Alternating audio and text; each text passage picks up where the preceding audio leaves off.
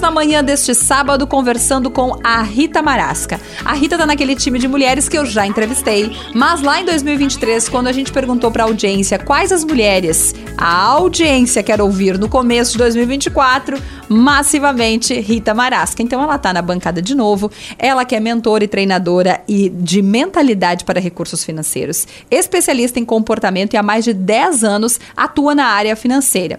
A Rita ajuda mulheres e empreendedoras a transformar a mentalidade. Mas ela também está naquele time de mulheres que recentemente eu falei aqui na bancada que mudaram muito da última entrevista para agora. E olha que a última entrevista foi antes da pandemia, então já aconteceu muita coisa. Até uma pandemia mundial aconteceu no meio de tudo isso. Rita, bom dia, prazer te receber aqui.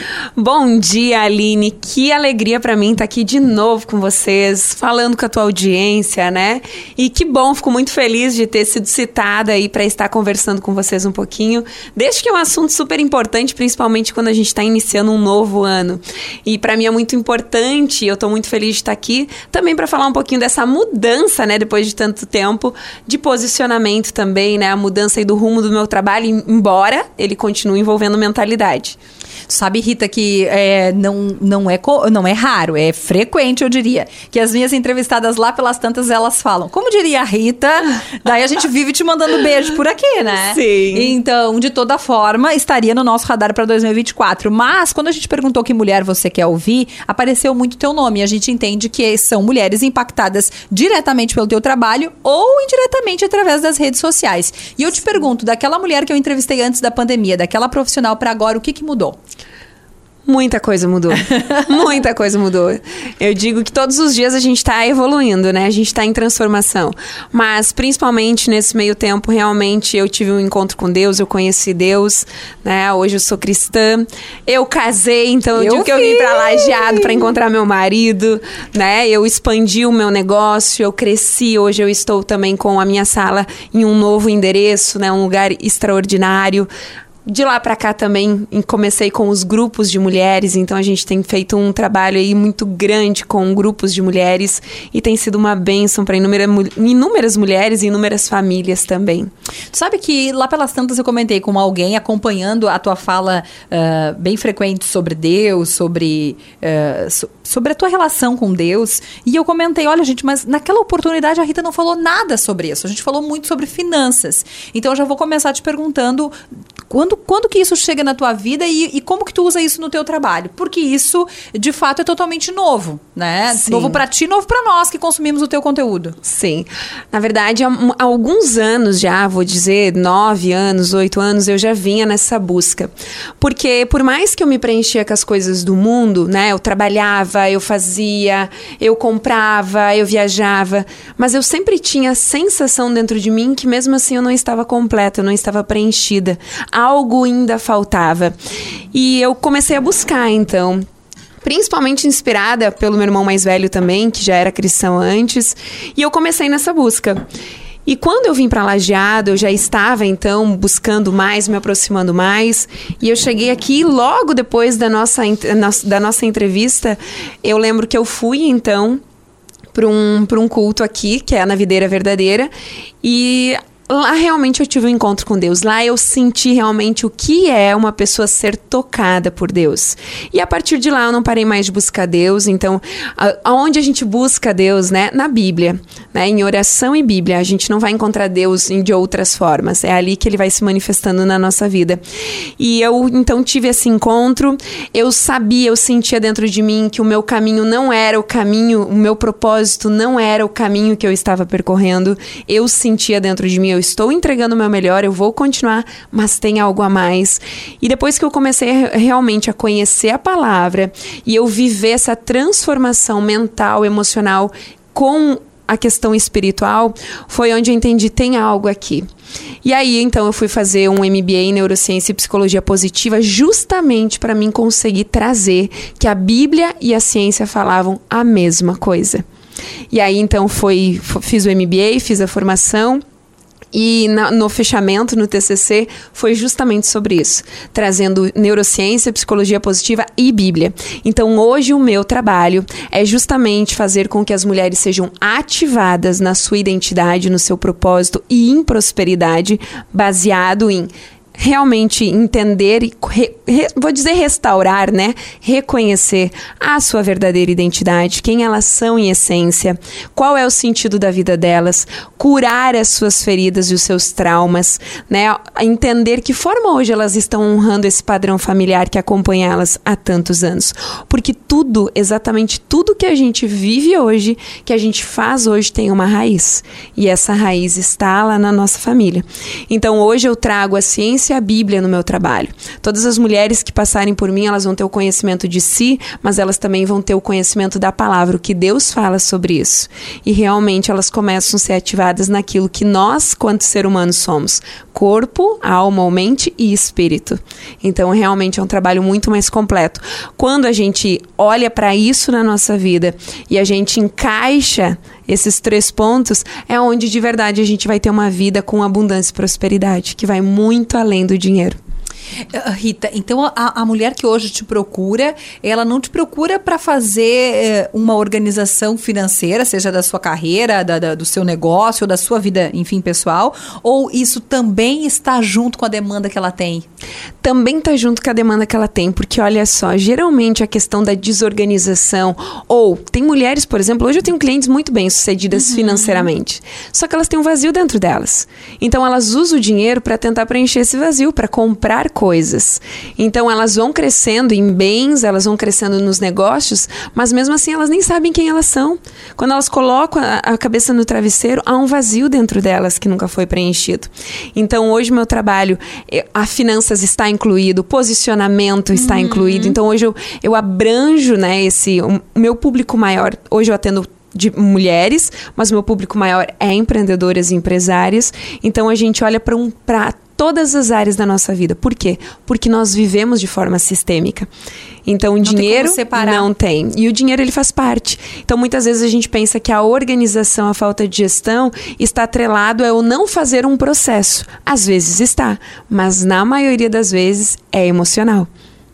É feridas, são traumas, são crenças que eu tenho em relação a dinheiro ou a sucesso ou a dar certo na vida. Porque quando a gente pergunta por uma mulher, por exemplo, e isso, vamos lá, vamos pegar talvez 90% da população. Uh, eu pergunto assim: se você enriquecesse hoje, mas você se tornasse realmente milionária, financeiramente falando, diferente de quais mulheres da sua família você seria? Hum, entendi, quase que de todas? Quase que de todas. Ou de todas. É, exato. A maioria diz de todas. Uhum. Isso 90% das, das mulheres. Aí eu digo, pois é, a forma como você continua honrando esse padrão é justamente não se permitir construir sucesso e ter dinheiro. Então eu preciso mandar o dinheiro que eu recebo, mandar ele embora, gastar ele, me desfazer, para continuar honrando e perpetuando esse padrão comportamental. Agora, vamos pegar 10% da população que vem de uma família rica. Muitas vezes, essa mãe que estava sempre trabalhando, esse pai que estava sempre trabalhando, não me olhou, não me amou. Eu, a minha criança não se sentiu amada, não se sentiu cuidada, protegida, e essa falta faz com que eu vá para a vida adulta ou focando somente em trabalhar e fazer dinheiro, e a mesma falta eu vou fazer com os meus filhos, ou eu me desfaço do dinheiro por aquilo que eu sinto, que é o vazio. Eles não me deram esse amor porque eles estavam fazendo dinheiro através do trabalho. Então não é bom. Então não é bom. Então, meu trabalho hoje consiste realmente em ir para as raízes, curar aquilo que vai gerar os frutos. E aí o reflexo vai se dar na, na finança também. Também. Na organização da vida financeira. Exatamente. Ô Rita, mas por onde é que começa isso? Eu vou dizer, Aline, que tudo, absolutamente tudo na nossa vida, tu precisa começar na tua identidade. Se vamos pegar a minha vida e a sua, não conheço muito da sua história, mas vou trazer a minha história. Eu, Rita, desde criança aprendi a ter que dar conta da minha vida. Uhum. Os meus pais estavam sempre trabalhando. Então, os meus pais trabalhavam muito. Eu cresci sendo uma mulher fazedora. Eu aprendi que eu era aquilo que eu fazia. Quando me perguntavam, Rita, quem você é? Eu dizia, ah, eu sou a Rita, eu sou mentora, eu trabalho com isso, isso, isso.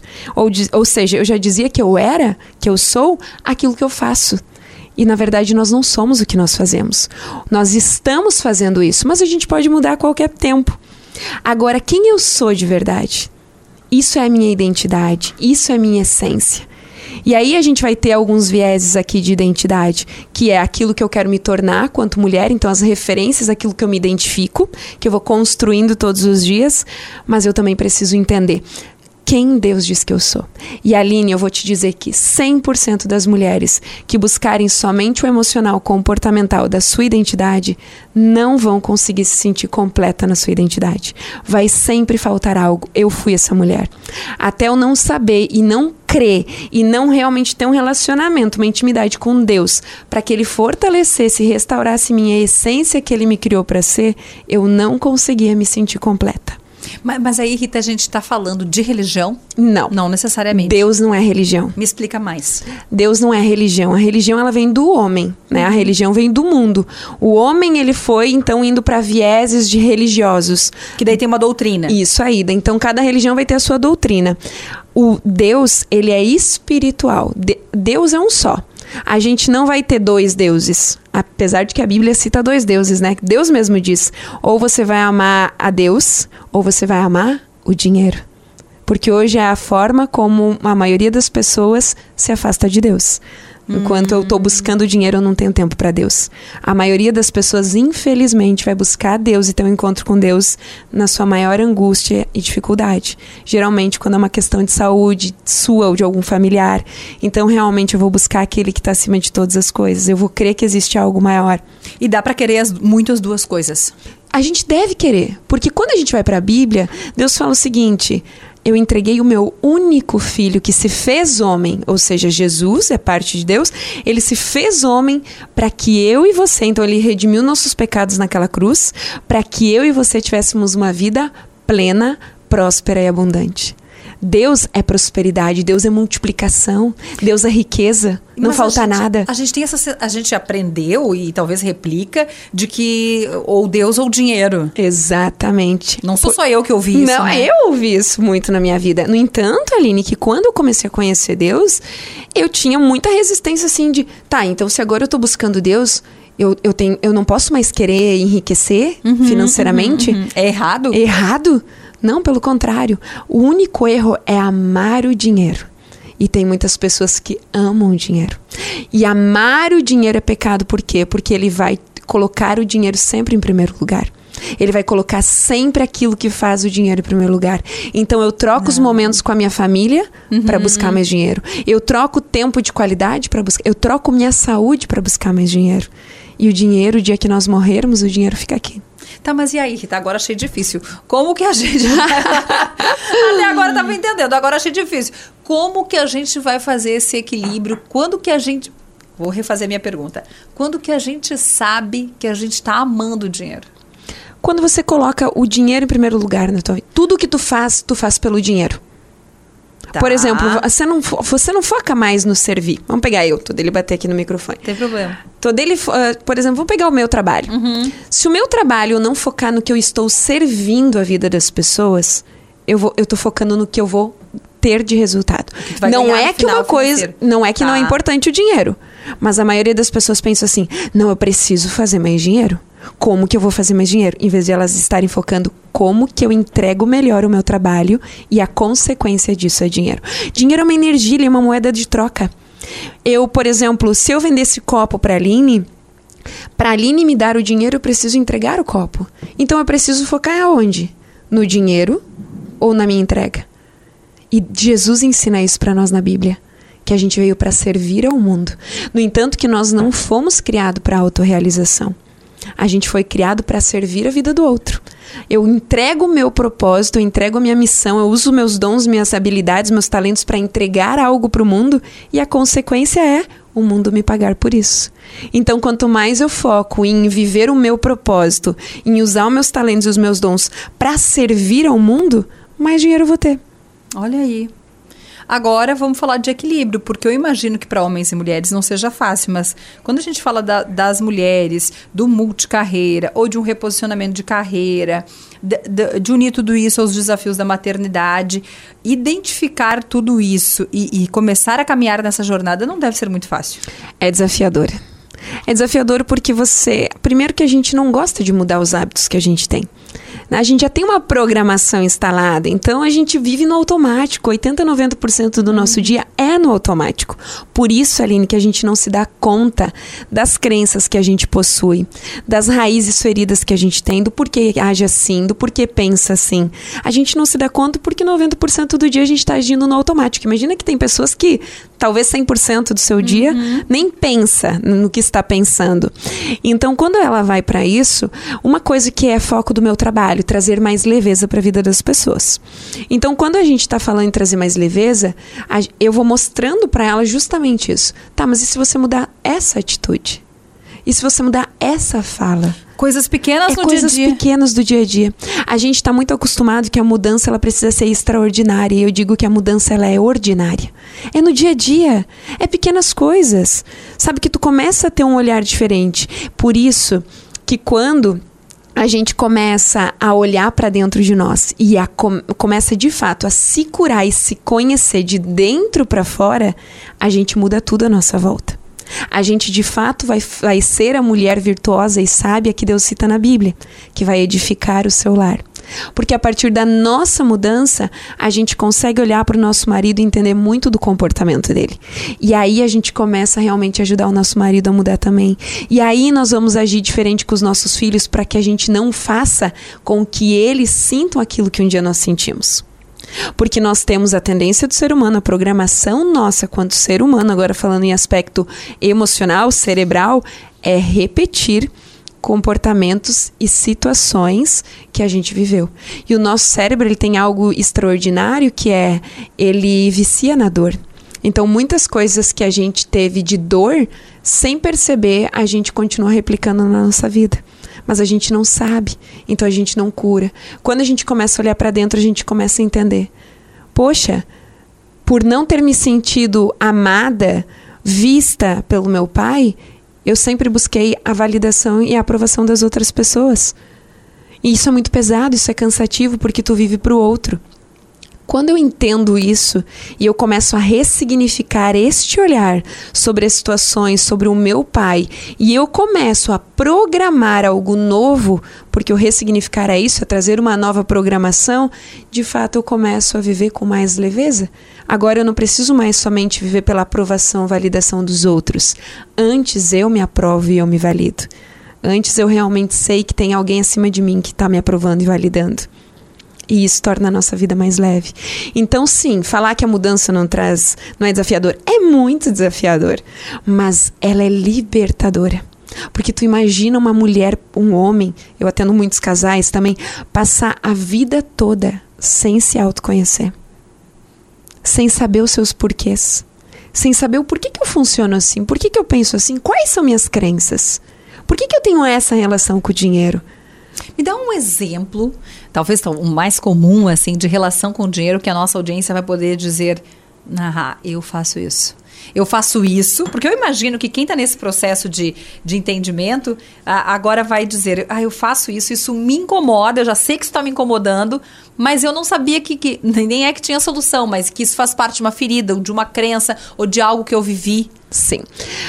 Vamos lá, tra vou trazer dois cenários tá. aqui muito comuns, tá? Um primeiro cenário é eu faço, faço, faço, faço. Eu tô sempre trabalhando, trabalhando, eu trabalho muito. E a maioria das pessoas adora falar que estão trabalhando muito. Sim. E isso também tem uma raiz de vitimização. Correria. Então, se você é essa dizem. pessoa, presta atenção porque tem uma raiz aí que precisa ser curada dentro de você. Nós temos cinco feridas emocionais. Então nós precisamos curar elas para que de fato a gente não precise mais estar sempre correndo, sempre trabalhando muito. Mas olha que interessante por muito tempo, vou te trazer o meu próprio exemplo. Eu era gerente de negócios no Sicredi antes de eu iniciar então a minha empresa, e eu ganhava muito bem na cidade em que eu trabalhava, então eu ganhava já um salário muito bom. Só que eu não guardava nada do que eu ganhava. Eu gastava tudo que eu ganhava e além. E eu me chicoteava em fazer isso. Então todo mês eu sofria pensando que eu tinha que pagar as contas, se ia dar certo, se ia sobrar, se não ia. E eu estava sempre me chicoteando literalmente para ter essa mudança de comportamento. E eu levei muito tempo até que eu decidi que eu mudaria a minha vida financeira. Só que quando eu decidi, eu precisei justamente para essas raízes. E é aí que vem o um ponto. O que nós vimos, ouvimos e sentimos em relação aos nossos pais e as pessoas que tinham acesso ao nosso coração em relação ao dinheiro. O meu pai, desde criança, ele me dizia que eu era muito inteligente, mas que eu precisava aprender a me... Ele dizia que eu era muito inteligente, então eu cresci ouvindo meu pai dizer que eu era muito inteligente. Na adolescência, quando eu comecei a faculdade, comecei a trabalhar fora, meu pai dizia: Tu é muito inteligente, aprenda a se administrar. Fala de pai para filho é programação. Quando eu vou para uma jornada, então, onde estou ganhando mais, qual é a minha programação? Você é muito inteligente. Então, eu sempre estava estudando, no entanto, que a minha força de caráter, meus valores têm a ver com amor ao aprendizado, eu estou sempre estudando. Mas eu gastava tudo que eu ganhava. Por quê? Porque era a forma de seguir a programação do meu pai. Ele dizia que eu precisava aprender a me administrar. Ele nunca disse que eu sabia lidar com o dinheiro, que eu sabia me administrar. Se o meu pai, que veio antes de mim, e pai é quem dá identidade, direção e destino, se o meu pai dizia que eu precisava aprender a me administrar, é porque eu não sabia. Então a forma de eu continuar comprovando que meu pai tinha razão, validando aquilo, era justamente ganhar tudo que eu, gastar tudo que eu ganhava. E ficar todo mês achando que tu tinha que aprender mesmo. Exatamente, entende? Então a gente tem programações e cada um de nós. Vamos lá, você gastar tudo que ganha, você sofrer para fazer dinheiro. O dinheiro ser sempre um desafio, você trabalha muito, mas parece que o dinheiro não vem, tem que sofrer. Essa pauta tá sempre ali, né? Exatamente. Uma outra, ou vamos por um outro viés. Eu faço dinheiro, mas muito dinheiro, ou faço dinheiro, mas eu não me permito gastar. Sabe aquele famoso uhum. mão de vaca, pão duro, né? Então, por exemplo, tem pessoas que na infância tiveram uma raiz de humilhação. A gente tem os grupos, né, na infância, principalmente no tempo de escola, onde a gente tem aquele grupinho, então, das pessoas que tinham mais dinheiro, que chamavam de rica.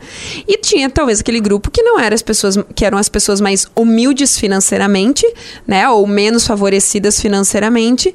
Então, tinha sempre esse viés de comparação. E nós somos ensinados a nos compararmos desde criança. Então, hoje é muito bonito a gente para a rede social dizer assim, não se compare com ninguém. A gente aprendeu, tá na nossa programação desde criança se comparar. Porque a fulaninha faz assim, porque a filha do fulano faz assado. Porque tá vendo o teu irmão? Ele faz assim, porque o teu irmão faz, né? Então a gente aprende desde criança. Então, Sim. pais que estão ouvindo já prestem atenção nisso, é. né? Porque a programação dos pais a gente vai validar na vida adulta, nos nossos comportamentos. Toda comunicação é uma programação. Então, tudo que eu estou o tempo todo comunicando é uma programação. Vamos por um outro viés. Então, essa pessoa, às vezes, ela se comparou. Uhum. Então, qual é a ferida, muitas vezes? A ferida da humilhação. Na minha infância, meus pais não tinham tanto dinheiro, então eu vou crescer e eu vou ganhar muito dinheiro. Uhum. Muito dinheiro. Ninguém mais vai dizer que eu não pertenço àquele grupo. Eu tenho muitas mulheres hoje, muitas clientes bem-sucedidas financeiramente que elas, a, a, o que moveu o combustível delas foi a ferida da humilhação. Então elas conquistaram altas posições, a, a, empresa delas hoje é uma empresa muito bem sucedida, elas fazem muito dinheiro, só que mesmo com todo o dinheiro, elas se sentiam sem valor. Elas não sabiam quem elas eram. Sempre tinha algo faltando dentro delas. Por quê? Porque há uma raiz ali, há uma ferida ali que moveu elas a fazer dinheiro. Então, muitas mulheres hoje não se permitem a viver coisas boas, não tem merecimento pertencimento de viver o melhor. Eu, eu deixo o dinheiro lá guardado, como se. Aí vem o ponto. Entendeu? Uhum. Aqui eu amo o dinheiro. O dinheiro traz a minha segurança. Eu sei que eu tenho. Exatamente. E aí, se eu tenho dinheiro, eu tô segura. Se eu tenho dinheiro, eu sou alguém. Se eu tenho dinheiro, eu tenho valor. Então a gente vai para vários vieses dentro disso. Por exemplo, uma criança que o pai sempre dizia para ela: Mas tu não faz nada direito. Ah, olha, olha tuas notas. De novo tu não está se comportando. Tu não obedece. E aí con continua validando o quê? As crenças limitantes. O que, que é essa criança? Uma, vamos pegar uma só. Uma vertente aí. A criança cresce não tendo valor. Porque os meus pais diziam que eu não fazia nada direito. Os meus pais mandavam ficar quieta. Então eu cresço enxergando que eu não tenho valor. Quando eu vou para a vida adulta, eu sou uma mulher muito bem, muito inteligente, muitas vezes muito bonita, só que eu não tenho valor. Eu não vejo valor em mim, então eu vou cobrar menos. Eu, sou, eu sempre fico mais acuada quando a questão é merecimento, pertencimento. Eu não me sinto pertencente a esse ambiente, eu não me sinto pertencente a esse lugar. E se eu não me sinto pertencente, eu não vou estar ali. Então isso vai validar onde? No meu relacionamento, busco homens que continuem validando que eu não tenho valor, vai buscar um viés de amizades aonde ou elas me pisam em mim para continuar provando que eu não tenho valor, isso inconsciente, ou aonde eu continuo sendo humilhada, ou faço grupos de amigas que também são vítimas, então a gente fica ali no, no mimimi sempre na vitimização e nunca sai dali. E quando eu preciso pôr o meu valor no mercado, eu não consigo, porque tu não rompe essa porque bolha. eu não rompi isso, eu não tenho valor. Então, tudo que a gente está vendo fora, eu digo, Aline, que Deus ele é grandioso. Ele permitiu que cada um de nós enxergasse fora a realidade que existe dentro. Quando eu olho para a minha realidade fora, eu consigo olhar para ela e entender, eu preciso buscar essa resposta dentro de mim. Tem algo aqui que faça eu aceitar isso. Tem algo aqui que faça eu construir isso. E, mas o primeiro passo é se sentir incomodado. É identificar que, paz, esse grupo aqui de amigos não, não, não é mais meu. Exatamente. Não, nós não estamos evoluindo aqui nesse. Exato. É, eu sempre falo assim: ah, vamos pegar os alcoólatras, né? Ah, ah, o primeiro passo que eles sempre falam, né? Os profissionais falam: o que, que ele precisa fazer? Ele precisa reconhecer que ele precisa de ajuda que realmente ele é um alcoólatra. Identificar, olha, não tá bom, preciso melhorar, Exatamente. E isso é nós também. É eu olhar para minha vida e dizer assim: "Poxa, quando foi a última vez que eu investi em mim? O que eu sei sobre mim?" E Rita, pensando agora na, na, na no Deus, na Bíblia, em tudo isso que, que tu falou, o, o, o, o, ouvinte que me acompanha agora, que nos acompanha, nunca leu. Daqui a pouco tem. Eu acho que todo mundo tem em casa uma Bíblia. Olha, 90% é deve ter. Ganhou de alguém, tem da época de, de, de, de, escola, deve ter, em algum momento tem. Mas não leu, tá lá. Tá lá como um objeto decorativo, tá lá junto com os outros livros. Começa por onde? Então vamos lá. Antes de dizer começar por onde, eu vou dizer assim: a Bíblia, a gente, muita gente já quis ler a Bíblia. É. Muita gente. Mas abria a Bíblia e não entendia o que estava escrito ali. Vamos combinar que é difícil, Rita. né? e aí a gente não entende porque a gente está querendo ler a Bíblia com olhos humanos. A gente quer entender a Bíblia com a nossa mente. Depois que a gente tem um relacionamento já com Deus, com o Espírito de Deus, vamos lá, vamos primeiro para um outro lado. Dentro de todo ser humano existe um vazio que só é preenchido pelo Espírito de Deus. Ponto. Isso é bíblico. E quando a gente vai para a neurociência, a gente vê que a ciência consegue ir até um ponto do ser humano. Tem um ponto, quando a gente vai estudar o cérebro humano, que a ciência não consegue entender o que acontece. Então eles também já precisaram agora realmente aprovar de que existe uhum. algo acima de nós. Né? Existe uma inteligência espiritual. Então a Bíblia vai trazer que dentro de todo ser humano existe um vazio que é do tamanho do Espírito de Deus. Quando que Deus vai entrar na nossa vida? Quando nós convidarmos. A palavra de Deus fala o seguinte: Eu estou à porta e bato. Se você abrir, eu entrarei e farei morada. Então nós precisamos primeiro convidar Deus para entrar na nossa vida. Deus, entra na minha vida. Eu quero te conhecer. Foi assim comigo, eu falei, eu quero te conhecer, eu quero realmente sentir que você existe. E Deus ele ele fica feliz. Né? É, a palavra vai dizer que tem festa no céu quando há um pecador que se arrepende, ou seja, quando alguém abre a porta e diz: Deus, eu quero te conhecer, se apresenta para mim. A palavra vai dizer: peça e receberás, procure e encontrarás. O que, que ele está dizendo? Me busca. Aonde você vai me buscar? Na Bíblia. Então, quando a gente quer começar a ler a Bíblia, o primeiro ponto é convidar Deus para entrar na nossa vida. O Espírito de Deus vai se manifestar em nós e a gente pede para ter entendimento da palavra. Porque a Bíblia, ela é espiritual. Então nós não vamos ter conhecimento bíblico na, nos olhos humanos. Então quando eu peço Deus, me dá entendimento da tua palavra. Aí eu vou começar por onde? Eu comecei por Provérbios, né, que é o mais falado. Por quê? Porque ali tem muita conduta de vida, de carreira, de sucesso, uhum. de dinheiro, né? Na sequência tem Eclesiástico, que também é Salomão já na, na maior idade dele, né, na mais velhice dele, fala, explicando de muita coisa que ele falou em Provérbios, já falando né? Uh, ressignificando muita coisa ali, principalmente em relação a dinheiro. E aí o que acontece? Começa ali. Por quê? Porque você vai ver muitas situações do teu dia a dia do que fazer, do que não fazer. Aí vai pro velho, pro, vai pro, pro Novo Testamento. Muita gente quer começar no Velho Testamento. Vai para o Novo Testamento. Começa ali em Mateus, Lucas, João, e aí você Marcos, aí você vai tendo o quê? Um entendimento maior. Por quê? Porque já era o momento que Jesus estava conosco, em meio de nós. Então Jesus ele vai nos ensinando e ele fala muito por parábola. Então quando eu vou ler, eu vou peço entendimento. O que, que, é importante? Quando a gente começa a ler a Bíblia, então a gente quer ler a Bíblia e entender. De imediato. Exato. Deus vai falar o seguinte: busque entendimento, medite na palavra. O que, que é meditar? Eu ler um versículo, às vezes é melhor que você leia um versículo e medite. O que, é meditar? Visualize aquilo acontecendo. Sabe? Visualiza aquele cenário acontecendo hoje na tua Pensa vida. Pensa sobre aquilo. Isso, porque a Bíblia é um instrumento de vida, ela é um manual de vida para nós. No entanto, que o que a ciência fala, a Bíblia já falava. Em todos os aspectos do ser humano, o que a ciência fala hoje, a Bíblia já falava. Então, quando nós vamos entendendo isso, meditando e olhando para a nossa vida, a gente vai vendo, nossa, eu tenho falhado aqui, eu preciso mudar aqui. E olha, isso aqui faz sentido realmente. Então eu começo a ter esse conhecimento. E uma Bíblia que eu indico muito para quem quer começar, Bíblia de Estudos da Joyce Meyer. A Joyce Meyer é uma das maiores pregadoras do mundo sobre a palavra de Deus e ela tem notas comentadas dentro da Bíblia. Então ela traz nessas notas muito da realidade nossa do dia a dia. Fica mais fácil. Muito mais fácil da gente entender.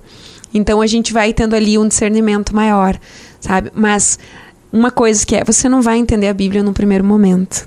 Não é como a, a Aline vai dar uma instrução pra gente de comunicação, a Aline instruiu, a gente aplica e pá, já tem um resultado uhum. diferente. Né? Mesmo assim, é um processo. A Aline explicar, nos ensinar e a gente aplicar. Uhum. É um processo. A Bíblia também é um processo.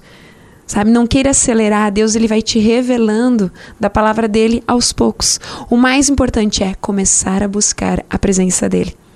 E quanto mais nós conhecemos de Deus, mais nós queremos beber dele. É porque é uma fonte inesgotável.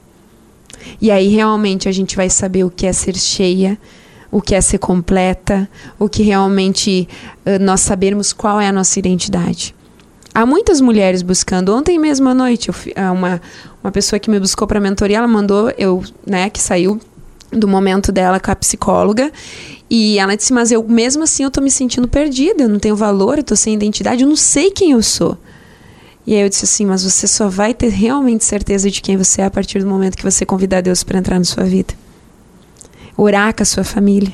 Por que, que a gente precisa esperar um momento ruim para isso? É. Yeah. Se de Deus, dor, né? E sabe um ponto, Aline, que eu vejo que tem muitas pessoas, elas aprenderam que Deus é um castigador.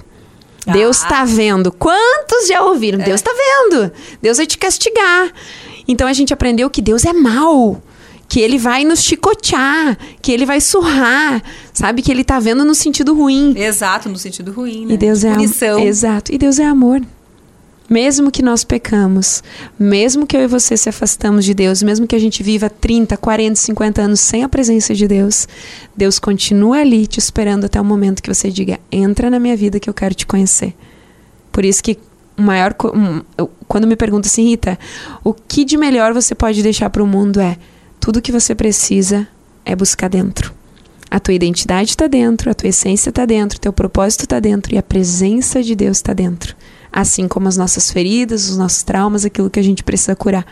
Sensacional, Rito. Uma aula aqui, uma aula para começar esse ano de 2024 aí mexendo com, com tudo aquilo que está incomodando muita gente que está do outro lado do rádio hoje. Tuas redes sociais, para quem nos acompanha agora e quer saber mais, eu sei que tem muito conteúdo aberto tem. lá, todos os dias, né? Tem conteúdo novo e como que o pessoal que está nos ouvindo te encontra? É Rita Underline Marasca. Se colocar Rita Marasca já vai aparecer lá também. E eu espero, né, todos lá. Todos os dias eu compartilho no Istro, em feed. Agora tem um canal também lá no Instagram, onde estou compartilhando ainda mais da palavra, trazendo essa parte comportamental, que é o meu trabalho. Que as pessoas consigam enxergar tanto no comportamento e tanto voltado à ciência, ao autoconhecimento, quanto à Bíblia, para que realmente a gente tenha uma vida próspera. Prazer te receber aqui. Até a próxima. Até a próxima. Que alegria, gratidão. Rita Marasca, no Papos de Mulher da manhã deste sábado.